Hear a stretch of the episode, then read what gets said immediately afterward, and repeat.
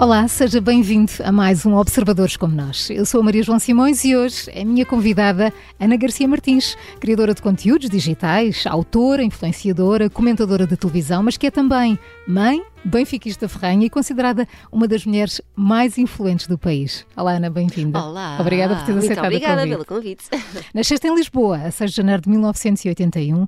O que é que guardas da tua infância no Príncipe Real? Olha, foi uma infância muito feliz, muito vivida na rua, que é uma coisa que infelizmente os meus filhos não vivem. E, hum, e as melhores memórias que eu tenho de facto são, são dessa altura. Foi, acho que foi uma infância muito livre, muito despreocupada. Acho que os nossos pais. ah, ou não eram preocupados de todo, ou não havia tanta noção dos, ah, dos perigos reais. E, hum, eu senti sempre tive muita liberdade. Ia desde miúda que ia sozinha para a escola, tinha chave de casa, passava o dia a brincar no, no jardim com, com os meus vizinhos. Portanto, e, e é engraçado, isso, isso tudo no centro da cidade, que de facto hoje em dia acho que é uma coisa absolutamente impensável. Como dizes, cresceste a brincar na rua, a ver a Rua Sésamo, A ver a Rua César, o Tom adorava, Sawyer, sim, o MacGyver, a ler revistas como a Ragazza e a Bravo. Tens saudades dessa altura, sem, sem telemóveis, sem redes sociais a ocuparem o teu tempo? Tenho. Eu sou. Eu reconheço, obviamente, as mil e uma vantagens da tecnologia, das redes sociais e evolução e todas essas coisas. Ao mesmo tempo, sou um bocadinho velha do restelo. Sou sempre a última a chegar a aderir a tudo. Porque fico sempre, mas para que é que isso serve? Mas mais uma rede, mas mais uma tecnologia, mas No mais outro dia quê. falavas da inteligência artificial. A inteligência artificial agora é a minha mais eh, recente irritação e eu demoro sempre um bocadinho, reconheço o valor, mas demora a chegar. E, portanto, gosto muito de ter, de ter uma vida antes disso tudo, de saber como é que. hum, Como é que era antes? como é que foi? Lá está, mais uma coisa que os meus filhos não viverão, porque já, já nascem imersos nisto, nisto tudo. Ah, E eu sinto que fui muito feliz, que não me faltou nada. Sinto que fui muito feliz por só ter dois canais de televisão, ahm, por ter que esperar eh, agarrado ao telefone fixo que, que chegasse uma chamada, de combinar coisas com os meus amigos e as coisas acontecerem efetivamente. Nós aparecíamos nos sítios, mesmo combinando, sem, sem telemóveis, sem nada disso. Ahm, hoje em dia olhas para trás e No fundo, parece tudo que... acontecia, não é? E não Tudo tínhamos metade do que tudo acontecia. E éramos felizes. Ah, tu, tu explicas isto hoje a uma criança, eles acham completamente inimaginável.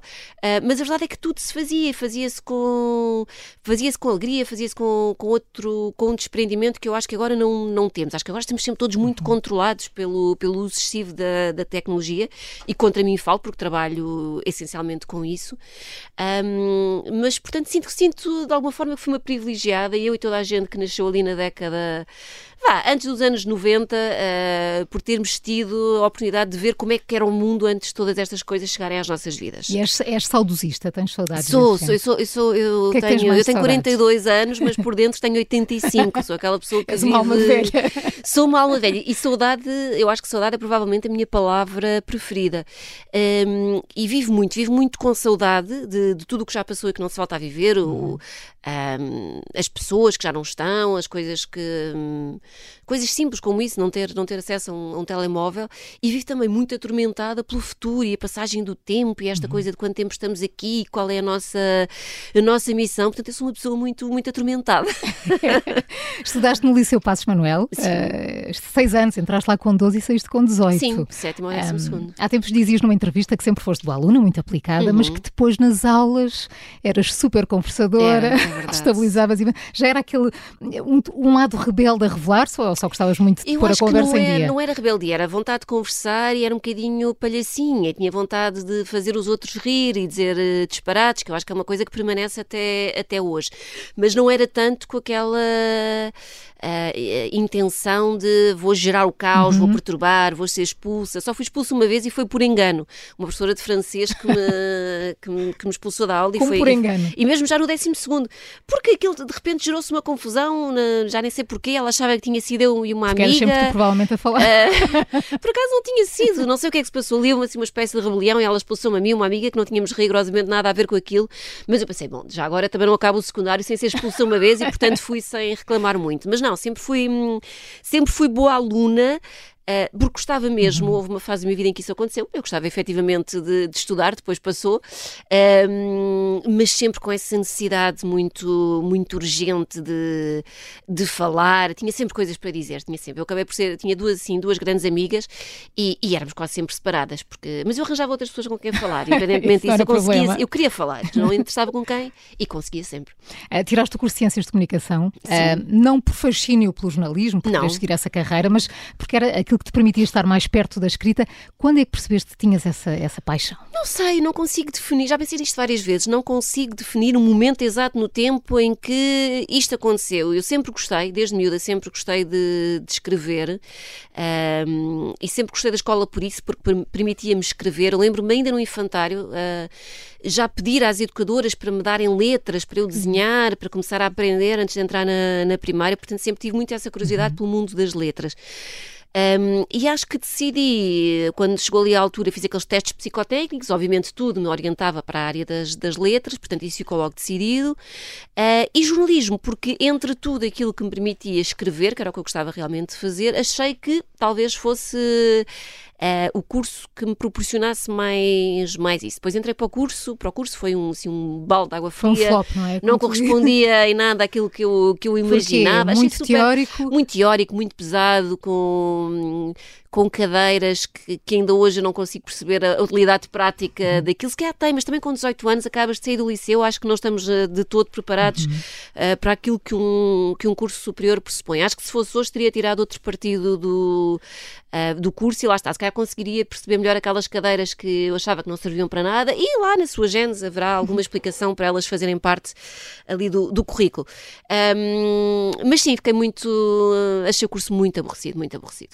Depois estagiaste na Antena 1, Antena 3, passaste pela Capital, Time Out Lisboa, foste colunista e colaboraste em várias revistas e jornais e por meio lançaste o teu blog então. É verdade. A, a Pipoca Mais Doce. O primeiro post já tem 19 anos, Sim. foi em janeiro de 2004. Eh, alguma vez imaginaste que teria a dimensão, o impacto que tem, a importância e a visibilidade Não, que tem nunca, hoje? nunca. Uh, isto foi há quase 20 anos, vai fazer em janeiro do próximo uhum. ano 20 anos e, e, na altura era só uma plataforma para eu poder uh, divagar sobre todas as patetices que me passavam pela cabeça e que eram muitas e de forma anónima, nos primeiros 5, 6 anos do blog, uh, ninguém sabia quem eu era, não havia um nome, não havia uma cara, não havia nada, portanto não uhum. havia filtro nenhum, era louca a escrever.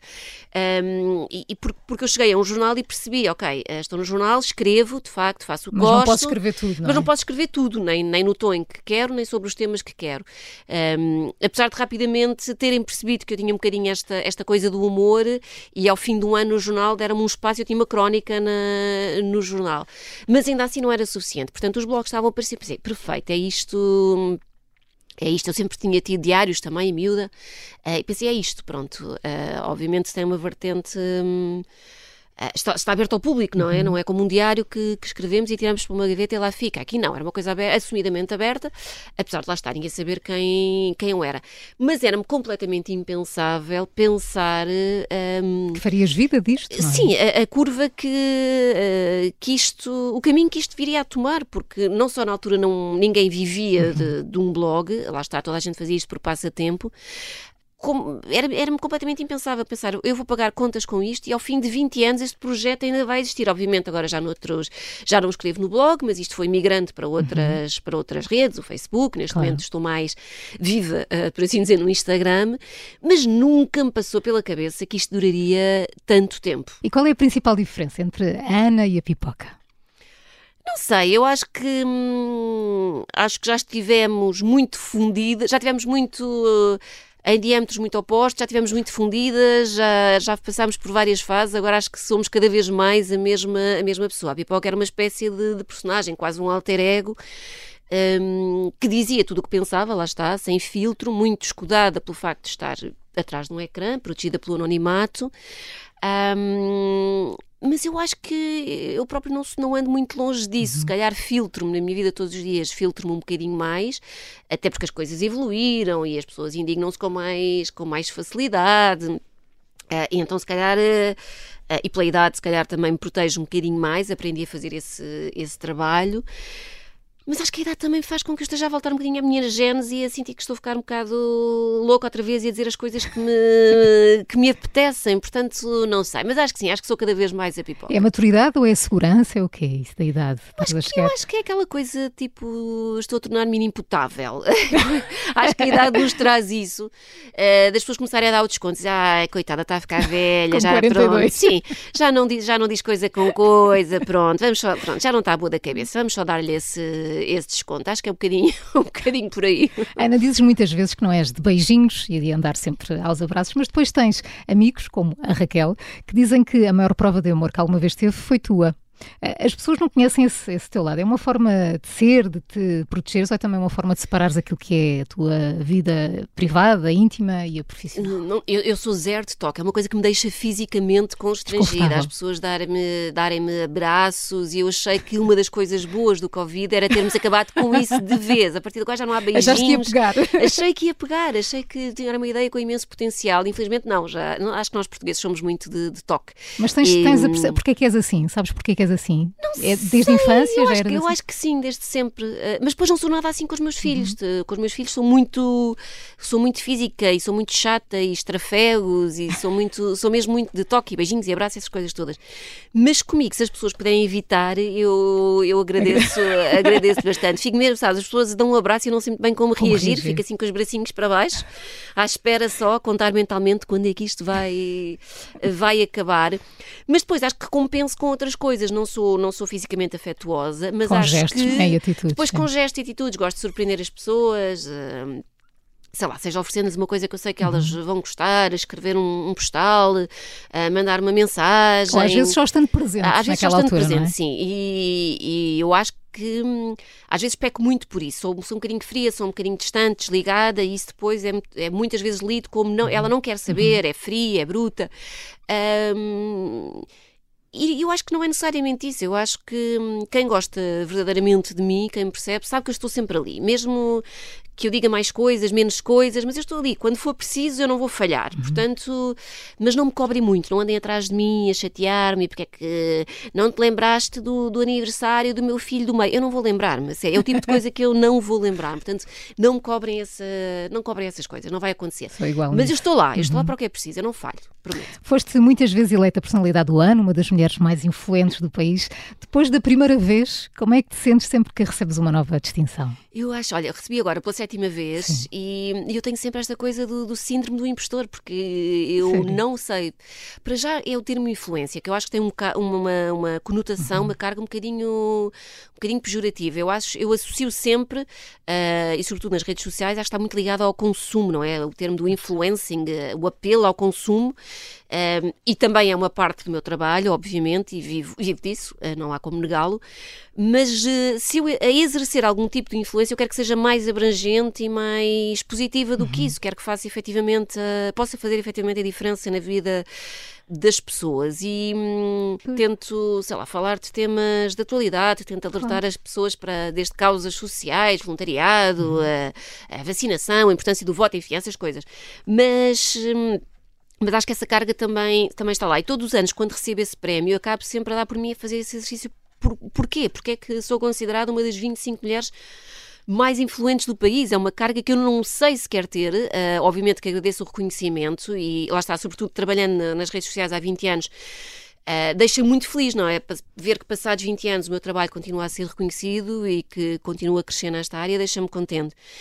Mas por outro lado é uma, não sei, sinto... Mas sentes responsabilidade? Sinto, fica... sinto, sinto, sinto que isto me traz um peso que eu não sei se, se quer ter. E depois é esta coisa que eu dizia, eu acho que mais cedo ou mais tarde vão descobrir que eu sou uma fraude.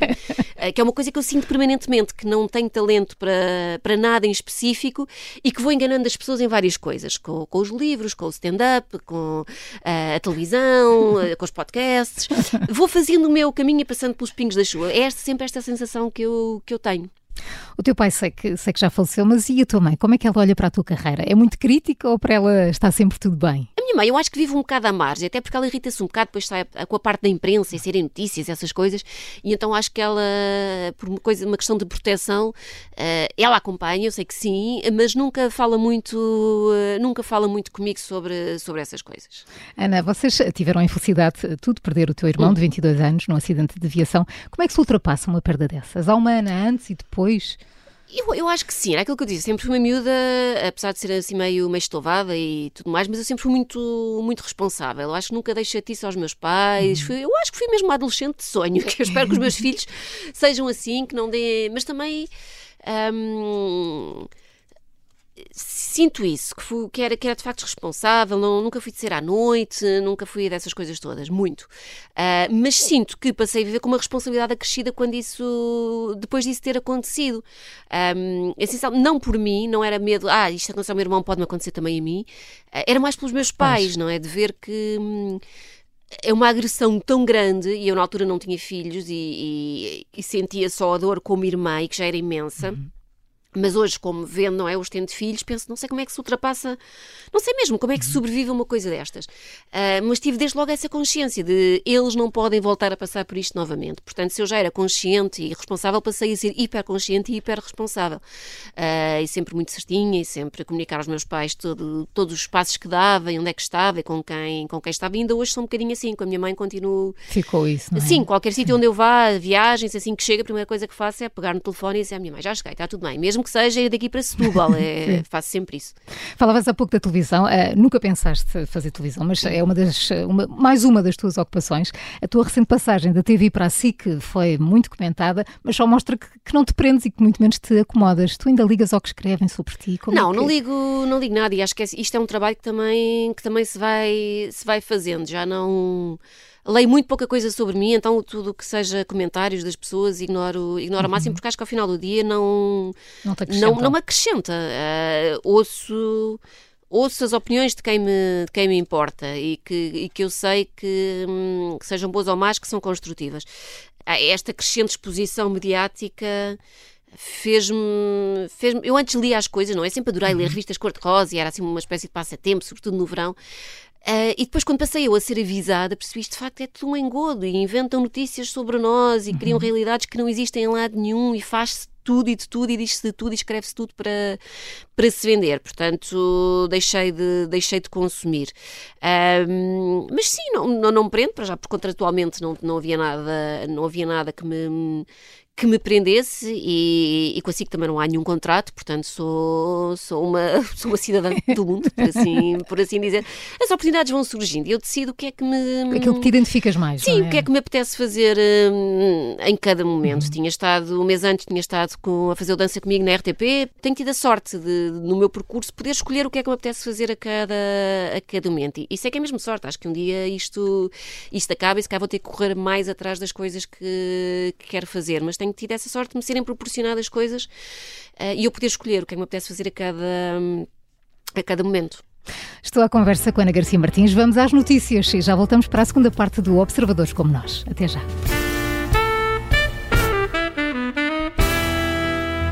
Segunda parte do Observadores como Nós, hoje com a Ana Garcia Martins, comentadora de televisão, autora, influenciadora, mas que é também mãe mãe de dois, o Mateus e a Benedita, são muito pequenos para poderem opinar sobre a tua carreira, mas Ana, alguma vez se queixaram do tempo que passas ao telemóvel ou ao computador? Sim, às vezes eh, eu já ouvi várias vezes aquela coisa, a mãe está sempre a trabalhar, um, é normal, eles são pequeninos, estão sempre a pedir atenção, estão sempre a pedir para, para brincar, e, e se é verdade que a coisa da isenção de horários é muito boa, não é? Permite-me gerir o meu, o meu tempo como, como dá mais jeito, depois também faz muitas vezes com que tenha de estar uh, a trabalhar a horas que se calhar devia estar mais uhum. dedicada a eles, e eu tento separar isso. Um, sou divorciada, portanto tenho semana sim, semana não, nas semanas em que os tenho, sei que o meu período para trabalhar é das 9 às 5, é quando eles estão na escola, e depois tento que, a partir do momento em que eles chegam a casa, estar, estar mais focada neles e na, nas rotinas deles. Mas de vez em quando lá acontece, claro. e lá tenho que, de vez em quando, que são muitas vezes, confesso, eh, lá acontece ter que pegar no computador, ter que resolver alguma coisa, responder ao mail. Um, mas acho que eles percebem, acho que eles são bons miúdos. Se um dia um dos teus filhos quiser seguir a tua carreira, vai ter o teu apoio? Sendo que nem eu própria sei muito bem qual é a minha carreira. Eu agora estou a chegar àquela fase em que, hum, eu não, eles, em que mais o Mateus, que tem, vai fazer 10 anos, que lhe pergunta o que é que a tua mãe faz. Eu acho que ele próprio não sabe muito bem o que é que a mãe faz. E eu próprio também não sei muito bem explicar-lhe o que é que eu faço, porque acabo por mover em tantas áreas e fazer tantas coisas. Criadora de conteúdos talvez seja o melhor, mas não sei se é aceite nas finanças, por Mas é exemplo. criadora, criadora de conteúdos, porque eu produ, efetivamente produzo conteúdos, não é? Para a rádio, para, às vezes para a televisão, eh, para.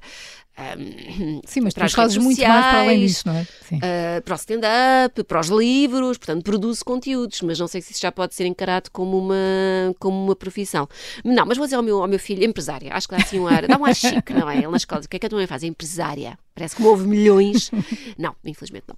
Ana, a Benedita nasceu prematura. Uhum. Um, já disseste publicamente que foram os dias mais difíceis da tua vida. O que é que uma mãe sente ao ir para casa sem a filha que, que acabou de nascer? A verdade é que nasceram os dois prematuros, o Mateus também nasceu, uh, mas nasceu com uns quantos dias a mais do que ela e foi suficiente para estar ótimo. Ao fim de quatro dias estava, estava em casa. Ela nasceu ali entre as 33 e as 34 semanas, não sei precisar muito bem, e, e não estava, não estava, não estava bem, portanto assim que ela nasceu, levaram-na imediatamente e hum, para uma incubadora, ficou nos cuidados intensivos quase duas semanas e eu só pude pegar-lhe ao fim de uma semana. Ah, portanto, e, e pegar é aquela coisa de meter as mãozinhas por dentro da, da incubadora e pegar-lhe enquanto mudavam ali algumas, algumas coisas. Ah, e foi, é, é terrível, é terrível essa coisa de, sobretudo, ir para casa. E não estava preparada, não estava todo preparada e tinha sondas Tiveste medo? para... Tive imenso medo, porque quando eu a vi, eu só via, era uma coisa minúscula numa incubadora, com fios por todo lado, tudo a apitar, eu não percebia nada daquilo, aquilo era um cenário dantesco, era absolutamente hum, assustador, não via, não via grandes melhorias ali nos primeiros dias, era tudo muito moroso, eu passava o dia inteiro no hospital, ah, mesmo depois de vir para casa, eu depois ia tudo, passava os dias inteiros, chegava ao hospital às 8 da manhã, saía às 10 da noite e só saía porque tinha já outro filho em casa e, e- e precisava de estar com ele, porque senão eu teria passado lá ah, dia e noite, sem dúvida. E ver que as coisas não aconteciam à velocidade que eu queria e é, é- é um processo muito difícil. Ao mesmo tempo, é, foi uma experiência muito dura, mas também foi enriquecedora no sentido de, de perceber as pequenas conquistas que se vivem numa, numa unidade de cuidados intensivos de neonatologia, onde tudo é celebrado, tudo. E, e a minha filha só teve 15 dias, havia bebés que estavam lá há, sei lá, 5 meses, porque tinham nascido com menos de um quilo. Portanto, eu, sem dúvida, no meio daquilo tudo, e olhando para trás, ahm, sem dúvida que acabei por ter, eh, por ter imensa sorte. E ao fim de 15 dias ela em- estava em casa, ótima, e nunca teve qualquer sequela e sempre esteve, esteve muito bem. Ana, por, eh, como falavas há pouco, por dizeres quase sempre tudo o que pensas, eh, passas muitas vezes uma imagem do Durana, mas há alguma coisa que te deixe insegura? Como é que tu lidas com as tuas coisa, inseguranças? imensa- Era aquilo que eu falava há bocadinho, do síndrome de, de impostora, de eu achar que não tenho. Eu acho que se não, que se não estivesse rodeada de uma data de gente à minha volta que acredita em mim e, e que acredita ah, muito mais no meu eventual potencial e que tem uma capacidade desmedida para me convencer disso, eu não, eu não fazia nada. Ah, e, e, de facto são essas pessoas, desde família amigos, que, hum, que estão sempre lá e que me dizem, claro que tu consegues fazer isto, claro que vais fazer e vais fazer bem e vai ter sucesso e, e- e tudo mais. Porque eu acho sempre que sou incapaz, acho sempre que, que sou insuficiente, acho sempre que toda a gente faz melhor, hum, toda a gente é mais capaz e eu vivo permanentemente perseguida com, com isto. Isto já foi falado muitas vezes É na minha, incrível, na minha tu não terapia. passas nada essa me fez? Não passas nada não essa imagem. Não passo, não sei, mas é uma coisa que eu vivo desde sempre, Uhum. esta, esta sensação permanente de não ser, eh, não ser suficiente, estar sempre aquém. E isto em todas as áreas em que eu movo. Não há nada que eu acho que "Epá, eu sou espetacular a fazer isto. Não acho nada mesmo. Ahm, e isto leva a que eu acabo por meter em muitas áreas, em muitas coisas, ah, porque gosto do desafio e de ser ali um bocadinho da minha zona de conforto. Mas isto depois também é uma sofrência, Claro. porque eu estou sempre a. Estás mas ser que eu aceitei? prova, não é? eu, eu não devia ter aceito isto, eu vou falhar, eu vou, vão descobrir que eu não tenho talento nenhum para isto, vão perceber, lá está, que há alguém melhor, vamos buscar outra pessoa. Ah, E eu vivo nesta luta desde sempre. E acho que viverei sempre. Acho que isto é uma coisa que já não, já Já não, não muda. A sério, acho mesmo que não.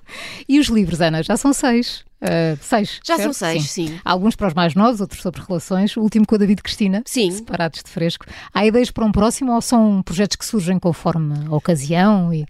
Tenho editora, tenho editora sempre a chatear, assim, vamos escrever, vamos escrever, vamos escrever, e eu de facto gosto muito de escrever, uh, detesto a obrigação, gosto de escrever quando me apetece escrever, uh, mas também que se não sei que se não for a obrigação nunca acontece nada e eu nunca escrevo. Um, e eu gostava muito de escrever um romance, mas eu penso, oh, lá está, outra vez, eu, eu quero escrever um romance, mas eu não quero, não quero que seja só mais um livro. Uh, e então, como eu sinto que ainda não tenho maturidade suficiente para escrever uma coisa com, com qualidade, penso, não vou estar a gastar, a gastar árvores e não vale a pena. Já há suficientes maus livros no, nas, nas, nas, livrarias, não vou, não vou acrescentar mais um, então deixe-me só estar uh, sossegada. Mas gostava muito. Um vou, vou, lendo, vou lendo Sim. muito e tentando inspirar-me e pode ser que um dia isso, isso aconteça. Tirando uh, férias com o teu grupo de amigos, sei que muitas vezes gostas de passar o teu tempo livre sozinha. Uh, o que é que fazes nessas alturas? Como é que gostas de ocupar o tempo que, que que não estás a trabalhar, que também não deve ser muito. Uh, Para além de estar com os teus filhos, eu quando acho é a semana que, deles. Essencialmente, se não estou com estou eu gosto mesmo de estar em casa sozinha. E esta, obviamente, que que o divórcio é sempre uma chatice uhum. e sobretudo quando há miúdos e, e, e, custa muito não os ter sempre comigo, uh, mas também hum, dou muito valor àquele tempo que eu tenho que eu tenho sem eles e tento aproveitá-lo ao máximo. E eu gosto cada vez mais de estar, eh, de estar em casa. Arrancarem-me de casa é uma coisa cada vez mais, um, mais difícil, portanto, sinto-te muito agradecida por estar. Sinto Não, estou a brincar, estou a brincar. Um, mas eu gosto mesmo, vou cada vez menos a festas, a eventos, a essas coisas, uh, porque acho que não tenho muita aptidão social para uhum. isso. Para... É uma coisa que eu vou em esforço, o ter uhum. de estar a fazer conversa é uma coisa que me custa. Uh, e sinto-me cada vez mais confortável em casa, no meu espaço, a ler e a ver séries. É o que eu faço, é o que eu faço mais. O meu tempo é em, ou em arrumações, evito, não é? Mas às vezes tem de ser. Mas o que eu gosto mesmo é de estar em casa, no sofá, com um livro ou a ver uma, uma série ou um filme. E a pipoca mais doce? Tem, tem prazo de validade? Vês-te a fazer isto para sempre? Não sei, lá está. Se me perguntasse há 20 anos, eu diria: não, isto não vai durar nem 3, não é? Uh, portanto, eu já deixei de, uhum. de, impor. Eu acho que nunca o fiz, na verdade, nunca impus, nunca impus um prazo a mim mesma. Acho que enquanto um, me pagar as contas e dois, me divertir, hum, acho que estará para, para continuar. Acho que é que me vou adaptando, se calhar, se calhar, se calhar não, necessariamente já não sou a mesma pessoa que era há 20 anos, já, não me, já não escrevo as mesmas coisas, que já não me exponho da mesma, da mesma forma, vou, vou adaptando a, ao, ao, tempo, à passagem do tempo, à, uhum. à, passagem do meu tempo, da minha idade. Um, mas é uma coisa que eu me questiono, lá está, mais uma coisa que eu vivo eh, angustiada, que é quanto tempo é que isto vai durar? Eu vou fazer isto, será que aos 60 anos vou ser influenciadora? Porque hum, eu fui uma das primeiras e não há muitos exemplos à minha frente, pessoas uhum. mais velhas que estejam a fazer isto. Portanto, eu estou um bocadinho aqui no, na frente do pelotão a, a ver para onde é que, a caminhar desenfreadamente, a ver para onde é que isto, para onde é que isto vai, um bocadinho às apalpadelas. Tens muitas vezes vontade de fazer um, um detox das redes sociais? Posso a dizer que se eu ganhasse euro milhões, nunca, é, era a primeira coisa que eu fazia. Não, não era a primeira coisa, eu ficava uma, uma semana só nas redes a esfregar a minha opulência e a riqueza uh, nos outros e depois então abandonaria. Uh, mas sim, acho que não me custava rigorosamente nada desaparecer das, das redes sociais, mas assim na hora. Eu acho que neste momento o que me o que mantém mais é essa. É porque virou, virou uhum. o, meu, o meu trabalho, portanto. E, e, como a grande maioria das pessoas, não posso simplesmente despedir-me disto e agora, uhum. pronto, não vou fazer nada, o resto vou reformar-me aos 42 anos. Adorava, é uma ideia espetacular, mas ainda não ainda não juntei riqueza suficiente para, para isso, portanto vou, vou permanecendo por aqui. E a exposição pública cansa-te? Cansa, eu acho que isso é o lado menos, uh, menos bonito de, de tudo isto. E, e lá está, uh, da mesma forma que eu não achei que criar um blog há 20 anos me permitisse viver dele, também não achei que, eh, que isso me viesse a dar exposição pública. Nunca na vida isso me passou pela pela cabeça e, e, de facto não gosto, esse é o lado que eu gosto menos, é o lado um bocadinho mais perverso de tudo uhum. isto, que é uh, sobretudo o, o, de repente traslerem as coisas que, que eu escrevo, inventarem notícias em torno, em torno disso. Um, coisas que eu escrevo 99% das vezes num tom humorístico, claramente a brincar com as coisas e transforma-se aquilo uh, num, naquilo que não é, isso, isso é muito chato e muito cansativo. Adepta do Benfica, ferranha, és de ir ao estádio, sofrer com a equipa e, e vibrar com as conquistas. Como é que estás depois dos últimos jogos? Quarta-feira o Benfica foi eliminado das, Liga dos Campeões. das competições europeias, pronto, que era uma coisa que eu, já, que eu já estava à espera. Eu sofro muito com o Benfica, mas, muito mesmo. E sou aquela pessoa, por favor, não me digam nada nas horas a seguir ao Benfica ter perdido ou empatado ou ter algum deslize. No dia a seguir eu já relativizei, já pensei sobre o assunto. Agora, naqueles momentos a seguir, eh, eu desligo, não vou às redes sociais, não, não me mandem mensagens. Um, ainda há pouco, não foi neste jogo agora, mas foi num, num antes que o Benfica perdeu também não correu bem. Quando perdeu em Chaves. E, e, e, um amigo, um amigo que é mais um conhecido, nem sequer é assim, não sequer, nem sequer temos uma relação assim, tanta confiança quanto isso, mandou uma mensagem uh, só a dizer: Ah, já estavam a encomendar as faixas. E eu só lhe respondi: disse, Olha, há uma coisa que tens que saber sobre mim quando o Benfica perde, não me digas nada. Mesmo, pronto, ele não respondeu mais, não sei se a nossa potencial amizade ficou, ficou por ali, mas eu sofro mesmo, mas lá está, sofro ali um período de horas e depois uh, racionalizo. Depois penso, racional, isto não é a minha vida, eu não vivo disto, eu não ganho nada uh, com o Benfica, também não perco nada por ser do Benfica, a não ser anos de vida e de juventude, é por isso que eu depois tenho que fazer tratamentos à pele, é porque o Benfica uh, já me fez envelhecer em duas semanas mais do que nos últimos 40 anos. Um, e às vezes eu penso gostava de, que esta paixão não fosse tão, tão exaltada, não viver isto de uma forma tão, tão intensa. Mas por outro lado também já tive tantas e tão boas alegrias com, com o é Benfica que vem acho essa, que essa paixão pelo Benfica? compensa. Isto é, é sem dúvida de família. Era. Meus, meus pais sempre foram, do- já nasci numa família benfiquista, o meu pai era doente pelo Benfica, as memórias mais antigas que eu tenho era de facto Ali ir ao, eu ao estádio com o meu ao pai. estádio, pequenina, ah, ao antigo Estádio da Luz, Sim. quando os jogos eram muitas vezes aos domingos, às três da tarde. Íamos mais nós, cedo, íamos ver as outras anel. modalidades. É verdade, ia ser as outras modalidades. Eu própria andei, fiz algumas modalidades no, no Benfica, portanto, isto é uma coisa que vem desde, desde sempre. Eu sou sócia há 37 anos, acho eu. Ahm, portanto, é uma coisa que está assim muito. Muito enraizada. E confiante muito. agora? Não, olha, infelizmente não. Se calhar não devia dizer isto, tenho medo que a classe, classe associativa, a massa associativa fique, fique chateada comigo. Mas como Mas tu há eu- muita gente. portanto, Mas, mas isto tem a é ver comigo, eu sou aceitável. muito, eu sou, mas eu era a pessoa que quando já estava toda a gente super entusiasmada, isto está a ganho, dizia, calma, sempre. Eu era a única que estava a ver, porque eu já vivi muito com o Benfica, já vivi situações parecidas, portanto sei, sei que isto pode acontecer. É mesmo estava- até à última. Sempre, estava sempre, calma, não ganhámos nada. Não ganha... E toda a gente, achas que sim, é 10 pontos, não ganhámos nada. Pronto, neste momento estamos a 4 a tentar sobreviver e estimo que este final de campeonato vai ser, vai ser muito duro, muito duro. Então, e o stand-up comedy, Ana? Começou completamente por acaso, mas depois eh, ganhaste o gosto. Eh, Os roasts, então, são muito a tua cara, pelo menos é a Sim. ideia que eu tenho. Mas deve haver limites para o, para o humor, Ana? Olha, eu, é aquela eu pergunta. defendo, eu defendo que não. Eu sei que isto é uma, é uma discussão muito, muito polémica e mais do polémica, eu acho que é uma discussão que não tem. Ah, não, há, não há resposta para ela, não há uma, aqui uma resposta estanque que nem um lado é altamente válido, nem o outro é altamente válido, os que ferem uma coisa e outra. Eu acho que não.